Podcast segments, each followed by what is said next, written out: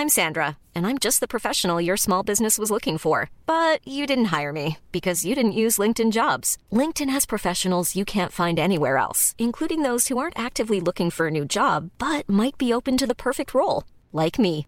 In a given month, over 70% of LinkedIn users don't visit other leading job sites. So if you're not looking on LinkedIn, you'll miss out on great candidates like Sandra. Start hiring professionals like a professional. Post your free job on linkedin.com/people today. When you're ready to pop the question, the last thing you want to do is second guess the ring. At Bluenile.com, you can design a one-of-a-kind ring with the ease and convenience of shopping online. Choose your diamond and setting. When you find the one, you'll get it delivered right to your door. Go to Bluenile.com and use promo code LISTEN to get $50 off your purchase of $500 or more. That's code LISTEN at Bluenile.com for $50 off your purchase. Bluenile.com code LISTEN.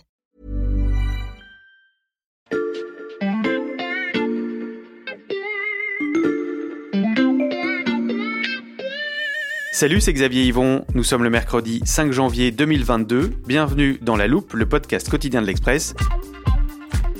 Allez, venez, on va écouter l'info de plus près. Regarde, ami Sancho. Voilà devant nous au moins 30 démesurés géants auxquels je pense livrer bataille. Oh, garde. Ce que nous voyons là-bas ne sont pas des géants, mais des moulins à vent. Et ce qui paraît être leurs bras ne sont que des ailes. Ce sont des géants, te dis-je.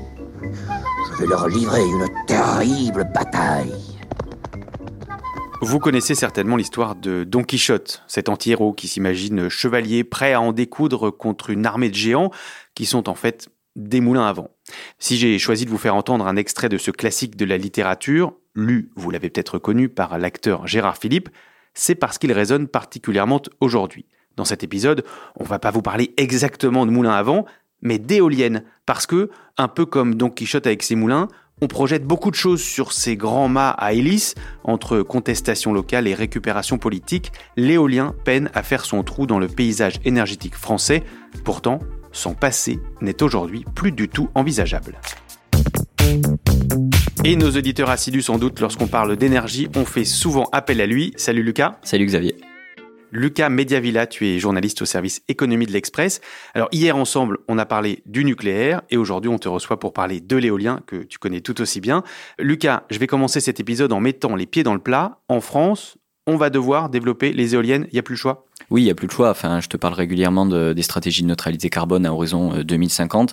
Pour y arriver, il faut se passer des énergies fossiles et il faut électrifier massivement l'économie. Alors, je t'arrête, Lucas, parce que je vais t'épargner de la salive. Tout ça, tu nous l'as expliqué hier dans l'épisode sur euh, le nucléaire.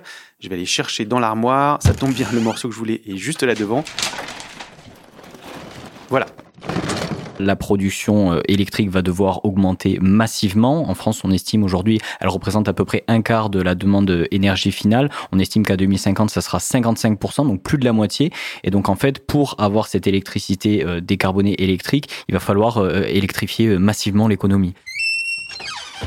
Voilà, Lucas, tu vois, on t'a fait faire des économies d'énergie. Donc, on va avoir besoin de plus d'électricité, mais il faut aussi assurer la transition en attendant le nouveau nucléaire dont tu nous as parlé hier. Oui, c'est tout à fait ça. Euh, le nouveau nucléaire, euh, grosso modo, il n'arrivera pas avant 2035, c'est-à-dire les nouveaux réacteurs. Donc, en attendant, pendant les, les, les 15 prochaines années qui arrivent, euh, comme je t'ai dit que la demande électrique, elle allait augmenter, il faut bien développer des nouvelles capacités électriques pour attendre le nucléaire. Et, et la deuxième chose, c'est que on a aussi un parc nucléaire qui est vieillissant. Aujourd'hui, il a une moyenne d'âge à peu près de, de 33 Il y a encore des débats sur est-ce qu'on prolonge le parc jusqu'à 50, 60 ans euh, sur les vieux réacteurs nucléaires. Malgré tout, comme on les a construits tous à peu près au même moment, il y a ce qu'on appelle un effet falaise, c'est-à-dire que si on se dit qu'on arrête les réacteurs à 60 ans, ça veut dire qu'on les arrête tous à 60 ans, et donc du coup qu'il faut remplacer les 54 réacteurs nucléaires qu'on va fermer. Aujourd'hui, la programmation pluriannuelle de l'énergie, elle fixe qu'on doit fermer encore 12 réacteurs à horizon 2035. Pareil, pour compenser la fermeture de ces réacteurs, peut-être qu'on reviendra dessus, mais pour le moment, on n'a pas décidé de revenir dessus. Pour compenser la fermeture de ces réacteurs, il faut développer massivement euh, les énergies renouvelables en général, mais aussi les éoliennes évidemment. Donc si je te suis bien, quel que soit le scénario énergétique qu'on va choisir, on va avoir besoin de plus d'éoliennes dans les années à venir. Oui, tout à fait. Et d'ailleurs, c'est intéressant parce que le, rapport que je t'ai là encore cité plusieurs fois de, RTE, qui est le gestionnaire de transport de l'électricité, qui, a fait un travail prospectif à horizon 2050, euh, il explique bien que quel que soit le scénario qu'on utilise, même celui où on met du nouveau nucléaire et qu'on prolonge au maximum euh, les capacités du, du, vieux parc nucléaire, il faut développer massivement l'éolien. Il faut multiplier, je crois, les capacités par au moins 2,5 sur l'éolien terrestre et sur le offshore. On est à zéro aujourd'hui. Il faut au minimum 22 gigawatts, c'est-à-dire la puissance installée de 22 réacteurs nucléaires sur l'éolien offshore d'ici à 2050. Donc quoi qu'il arrive, on n'y coupera pas. Lucas, quand tu parles de zéro éolienne offshore, ça veut dire qu'il n'y a aucune éolienne en pleine mer aujourd'hui en France. Est-ce que euh, notre pays est en retard? Oui, très concrètement. Et si d'ailleurs euh, sur l'éolien offshore, on n'a qu'à se comparer avec les autres pays européens. Si on regarde au Royaume-Uni, si on regarde en Allemagne, si on regarde au Danemark, tous les pays européens ont déjà des parcs offshore qui sont déjà euh, installés. Et, et d'ailleurs, enfin, je veux dire, même en ne se comparant pas, mais en, en, regardant nos propres objectifs qui sont fixés par la programmation pluriannuelle de l'énergie, on constate qu'il y a un décalage entre là où on devrait être en termes de développement et là où on est aujourd'hui. Donc, on est très en retard. Et comment on explique ce retard? Il y, a, il y a plusieurs raisons. La première raison, je dirais, c'est peut-être un retard industriel, c'est-à-dire que euh, on est un pays qui est euh, omnibulé finalement par son tropisme nucléaire, parce qu'on a 70% de notre mix électrique qui est constitué de nucléaire.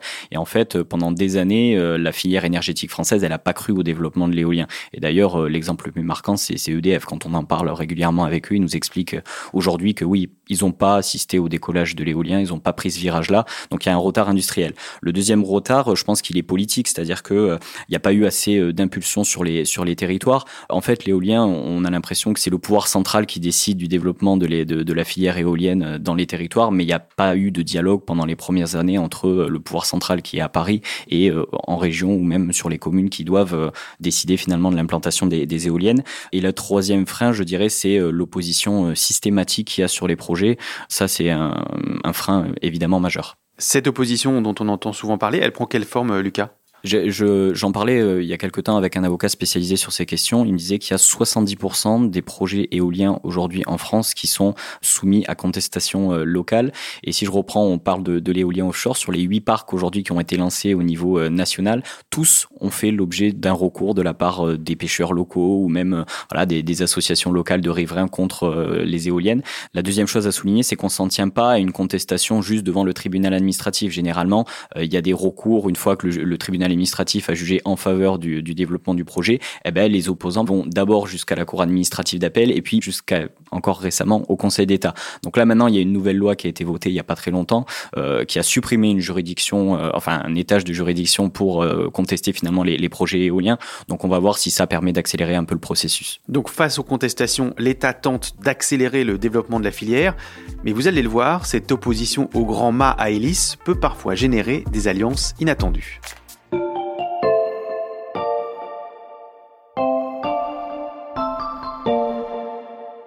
Salut Olivier. Salut Xavier. Olivier Perrault, tu es journaliste au service politique de l'Express et tu reviens de la baie de Saint-Brieuc où tu étais en reportage.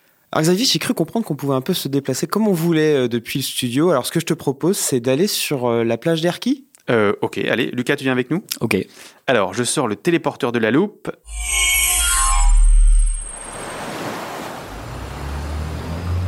Et voilà. Ah oui, dis donc, là, ils sont en train de retourner la plage. Oui, alors là, euh, le gestionnaire de réseau euh, RTE enfonce sur 300 mètres dans le sable des tubes géants en fait qui vont accueillir euh, les câbles et ces câbles ils vont relier du coup le continent au parc éolien en mer dans la baie de Saint-Brieuc, un parc éolien offshore. Et là, on est vraiment dans le village qui va être le point de connexion entre les éoliennes et le, le continent. Ok, je vous propose qu'on marche un peu pour s'éloigner du bruit. Alors Olivier, dis-moi, c'est quoi exactement le projet? Alors c'est un parc éolien euh, du coup en mer qui est à, 17 km des côtes euh, dans la baie de Saint-Brieuc. Il y a 62 éoliennes. Ce projet date de, 2011 en fait, sous le gouvernement de, François Fillon, avec le concours de Jean-Yves Le Drian qui à l'époque était le, président socialiste de la région Bretagne. Et en fait le but c'est d'avoir ces 62 éoliennes pour connecter. Alors elles sont immenses, hein, elles font la taille, la taille de la tour Montparnasse. Mais là on les voit pas, elles sont pas on les Pas, elles sont pas encore sorties de mer. On voit pour l'instant que les travaux. Elles feront la taille de, de la tour Montparnasse et elles s'étalent sur une zone à peu près de 75 km à 500 mètres d'une zone Natura 2000. Ce que tu nous décris, c'est un parc éolien massif. Il va augmenter les capacités de production de la Bretagne. En tout cas, c'est la promesse du, constructeur, de l'industriel espagnol Iberdrola qui est en charge de, de, ce projet.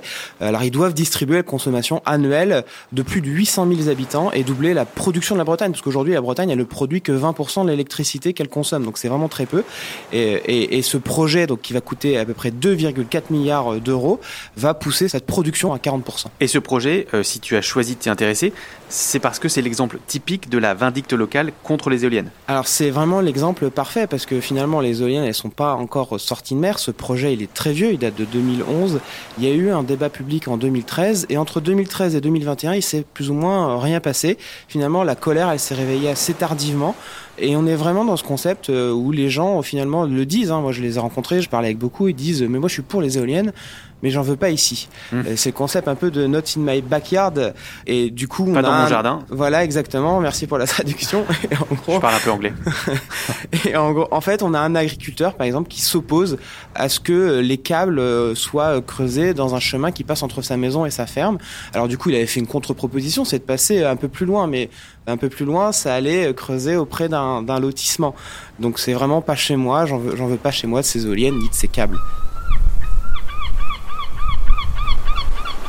Alors il y a aussi les, les pêcheurs qui s'inquiètent évidemment pour leur euh, leur outil de travail puisque euh, voilà les éoliennes elles vont arriver sur une zone de pêche où on pêche notamment la coquille Saint-Jacques qui est un peu l'heure blanc là-bas mais il faut préciser malgré tout que les travaux pendant la pêche de coquille Saint-Jacques qui ne dure que six mois ils sont arrêtés Hmm. mmh. donc ils ne vont pas reprendre les pêcheurs peuvent aller pêcher en tout cas sur la zone pour l'instant et les habitants beaucoup de néo-ruraux qui ont acheté des maisons sur le littoral, des maisons qui ont coûté très cher et qui euh, finalement ne veulent pas euh, avoir une espèce de, enfin c'est ce qu'ils disent, de pollution euh, visuelle. Parce qu'on verra les éoliennes depuis la côte? Alors, on les verra. Alors, je suis breton, je peux dire qu'on les verra, mais pas tous les jours parce que finalement il fait pas tout le temps beau en Bretagne. Donc, mais oui, on, on les verra, mais c'est des petits points blancs au bout. Et il y a aussi, puisqu'on est à 500 mètres, en tout cas le chantier est à 500 mètres d'une zone protégée, Natura 2000, on a tout un groupe d'environnementalistes et d'écologistes qui s'inquiètent pour la, la, biodiversité. Là, tu viens nous faire la liste de à peu près tous les mécontents de ce projet d'éolienne. Comment s'organise la contestation? Bah, c'est l'exemple parfait, Saint-Brieuc, de cette contestation contre les projets d'éoliennes. Pourquoi? Parce que tout est institutionnalisé là-bas. Il y a une association qui s'appelle Garder les Caps, qui est gérée par une dame qui connaît très bien le milieu des médias, qui a travaillé à Paris dans, dans des instituts de, sondage notamment. Il y a un avocat derrière cette association qui s'appelle William Bourdon, qui est un avocat quand même qui est très bien célèbre, connu. bien connu. Il y a eu énormément de recours ces dernières années, depuis 2017, d'interventions d'associations qui finalement sont assez célèbres, comme la Sea Shepherd, pour protéger la, la biodiversité. Donc c'est vraiment, voilà, c'est quelque chose qui est plutôt très bien organisé. Surtout, moi je suis journaliste politique et c'est un peu pour ça que je suis parti là-bas, c'est qu'on a des associations, des alliances un peu contre nature, euh, politiquement parlant. Il y a eu un courrier pendant les élections régionales de 2021 qui a été co-signé par le Rassemblement national, les Républicains, jusque-là, rien, ça, peut arriver, mais aussi la Sea Shepherd. Et je peux même affirmer, parce que j'ai vu ce courrier, que euh, les signatures ont attendu jusqu'à la dernière minute les signatures d'Europe Écologie Les Verts. Donc c'est vraiment des alliances politiques assez contre nature. On a aussi les pêcheurs qui se sont alliés avec la Sea Shepherd contre ce projet d'éolienne, alors que vous allez sur n'importe quelle autre zone maritime où la Sea Shepherd fait la guerre aux pêcheurs parce qu'ils sont pour l'arrêt de, de, la pêche. Donc, c'est assez étonnant. On a même eu, quand on regarde la droite régionale bretonne, elle s'est opposée au projet qui a pourtant été lancé sous l'impulsion de François Fillon quand même. Attends, si je comprends bien, euh, la droite qui à la base était pour le projet, aujourd'hui est contre. Oui, moi je fais un comparatif dans mon reportage avec Notre-Dame-des-Landes qui finalement n'est pas si loin puisque c'est près de Nantes. Mmh. Mais euh, c'est pas la Bretagne. C'est pas administrativement. Alors, je te laisse, je te laisse ce débat, mais en tout cas, je fais ce comparatif parce que quand Notre-Dame-des-Landes, le projet aéroport de Notre-Dame-des-Landes a été abandonné, les mêmes euh, élus de la droite bretonne, à savoir Isabelle Le Calennec et le député Marc Le Fur, ont vraiment hurlé euh, avec les loups en disant mais euh, c'est quand même pas normal d'abandonner un projet euh, d'infrastructure, combien ça va coûter, etc. Il y en a marre de ces écologistes et on veut pas protéger les grenouilles sur l'aéroport. Et finalement, il se passe exactement le contraire ici avec, parce qu'ils sont contre ce projet d'éolienne. Ils veulent, ils, réclament finalement de protéger la biodiversité, mais voilà, ils le faisaient pas pour Notre-Dame-des-Landes. Et, ça, cette récupération politique des éoliennes, c'est quelque chose qu'on observe de plus en plus? Oui, alors euh, pendant la, campagne du Congrès euh, Les Républicains, on a eu quand même beaucoup de gens, de, candidats euh, LR qui sont venus là-bas et qui ont promis finalement, Xavier Bertrand le premier, ensuite Michel Barnier, qu'ils allaient arrêter le, projet y compris pendant les régionales, on avait des candidats du Rassemblement national et des candidats les républicains qui disaient mais moi président de région si je suis élu je vais arrêter le projet. Mais quand on est président de région, on n'a pas le pouvoir d'arrêter un projet éolien. C'est la seule décision du président de la République avec évidemment le, gouvernement. C'est ce qui s'était passé pour Notre-Dame-des-Landes. Donc, en finalement, euh, ces candidats ont fait des annonces qu'ils savaient pertinemment impossibles. La, palme des, propositions hasardeuses, c'est quand même, elle revient quand même à, Marine Le Pen qui avait proposé non seulement d'arrêter de faire un moratoire sur la construction de, nouvelles éoliennes, mais en plus de, déconstruire celles qui existaient déjà. Donc ça, c'est absolument euh, absurde, évidemment. Olivier, tu as évoqué les, promesses impossibles à tenir de, candidats euh, à la présidence de la région. Ça, on n'en a pas encore beaucoup parlé. Il y a une guerre de l'information autour du projet. Oui, donc évidemment, on a, on a ces candidats qui, promettent euh, des choses qui ne peuvent pas tenir. Et puis d'un autre côté, on a un projet qui finalement est, très vieux, qui, date de 2011. Et pendant tout ce temps, jusqu'en 2021, Iberdrola est quand même, c'est quand même euh, terré dans un silence qui a un peu alimenté euh, tout le fantasme des habitants, puisque les, habitants demandaient, euh, se demandaient si finalement on allait voir les éoliennes, est-ce que ça allait polluer euh, leur vision, etc. Donc, et ils n'ont jamais eu de réponse. Donc voilà, ça a beaucoup posé problème pour les habitants. C'est assez intéressant ce que dit Olivier, parce que récemment, moi j'ai été approché par Iberdrola, et c'est vrai qu'aujourd'hui, ils en reviennent un peu, ils disent effectivement, on n'a pas été assez bon au niveau de la transparence et de la communication autour du projet. Et sur la guerre de l'information aussi, il y a évidemment tout ce qui touche l'impact environnemental Saint-Brieuc, c'est un des projets d'infrastructure où il y a eu le plus d'études d'impact et notamment sur la biodiversité. Les pêcheurs et les environnementalistes, notamment la Sea Shepherd, ont dit beaucoup que ça allait détruire la biodiversité. Alors évidemment, c'est un fait. Aujourd'hui, pendant les travaux, les, les, poissons ont tendance un peu à s'éloigner de la zone, mais ils partent pas non plus à des kilomètres. Le vrai sujet, c'était la coquille Saint-Jacques, qui quand même rapporte énormément d'argent euh, là-bas aux pêcheurs. Et ça, euh, il y a eu de nombreuses études qui ont été faites, notamment par l'IFREMER et d'autres euh, biologistes marins, et qui démontrent que finalement, les, tout ce qui est homard, les moules, les, les coquilles Saint-Jacques, elles viendront ensuite se remettre sur le socle des éoliennes, se remettre sur les câbles, recréer une espèce de faune marine qui va être assez abondante. Et on peut même dire que les coquilles, alors ça c'est une des dernières études de l'IFREMER, que les coquilles Saint-Jacques ont tendance à être plus grosses près des éoliennes. Euh, ça me donne faim, mais on va pas avoir le temps de tester parce qu'on va rentrer au studio.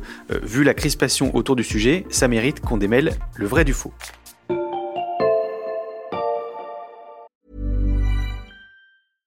Hey, I'm Ryan Reynolds. At Mint Mobile, we like to do the opposite of what Big Wireless does. They charge you a lot. We charge you a little. So naturally, when they announced they'd be raising their prices due to inflation, we decided to deflate our prices due to not hating you. That's right. We're cutting the price of Mint Unlimited from $30 a month to just $15 a month. Give it a try at mintmobile.com slash switch. $45 upfront for three months plus taxes and fees. Promote for new customers for limited time. Unlimited more than 40 gigabytes per month. Slows. Full terms at mintmobile.com.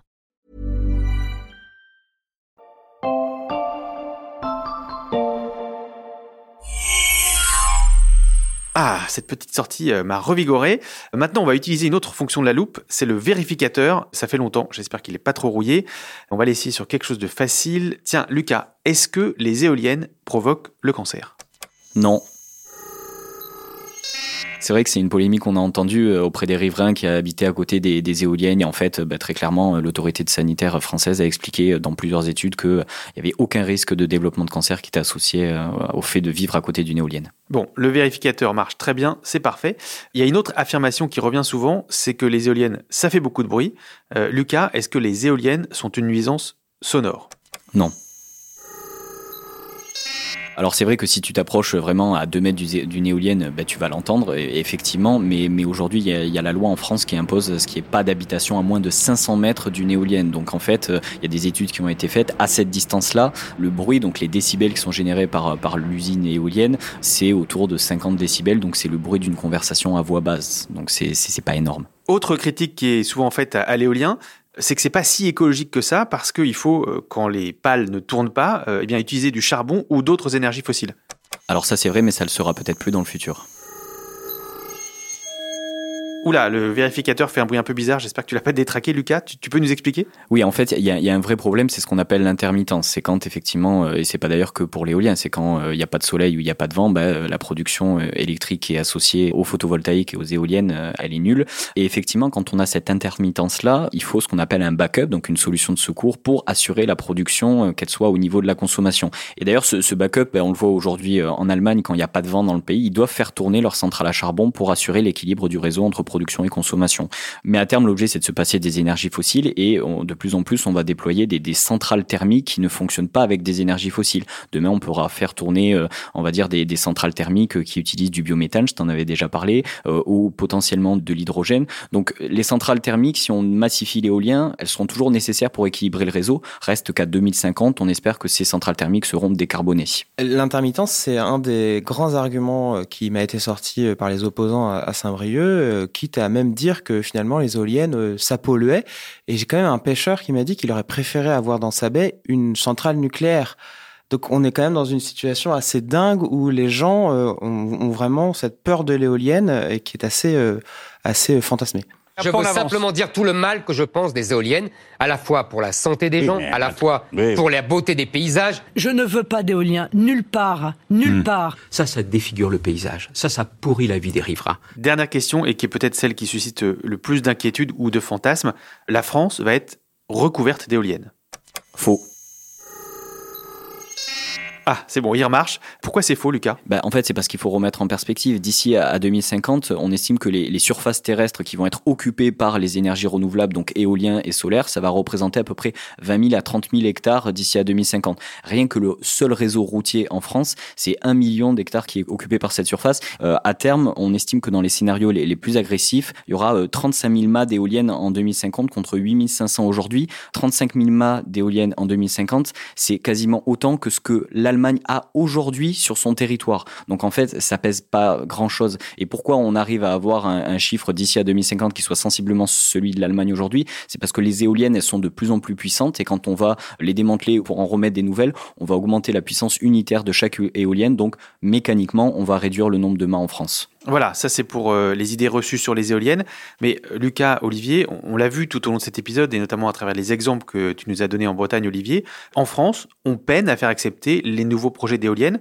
Est-ce qu'il y a des mesures politiques qui ont été prises pour euh, changer ça? Oui, la ministre de la Transition écologique et solidaire, Barbara Pompili, elle a proposé un plan cet été, c'est-à-dire encourager un peu la co-construction des projets. Et Elle, veut que les préfets qui sont chargés un peu du développement dans les régions de, ces euh, projets, euh, cartographie euh, des zones où justement la contestation risque d'être moins forte. Elle veut aussi nommer un médiateur de l'éolien et elle veut qu'il y ait par exemple beaucoup plus de discussions avec les maires des, des villes concernées pour qu'il y ait des, des, des réunions publiques où on explique.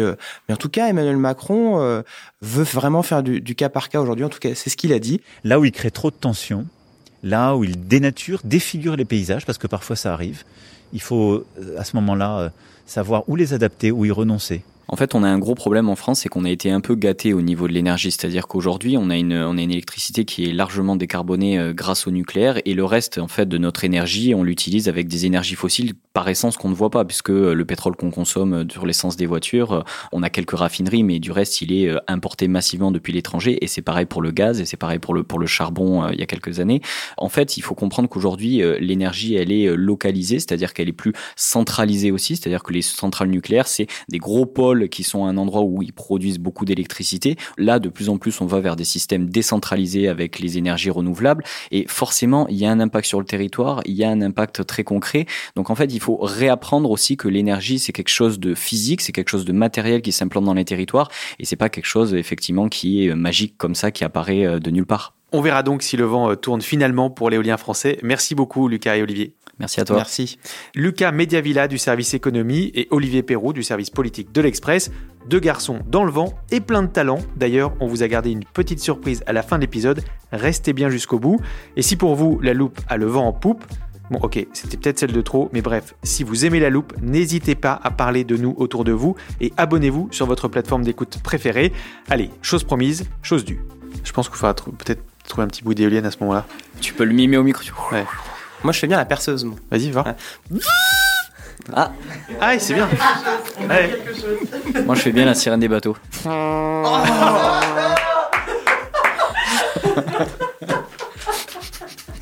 Mais personne sait faire l'éolienne. Cet épisode a été fabriqué avec Charlotte Barris, Margot Lanuzel, Mathias Pengili, Lison Verrier et Roland Richard. Retrouvez-nous demain pour passer un nouveau sujet à la loupe.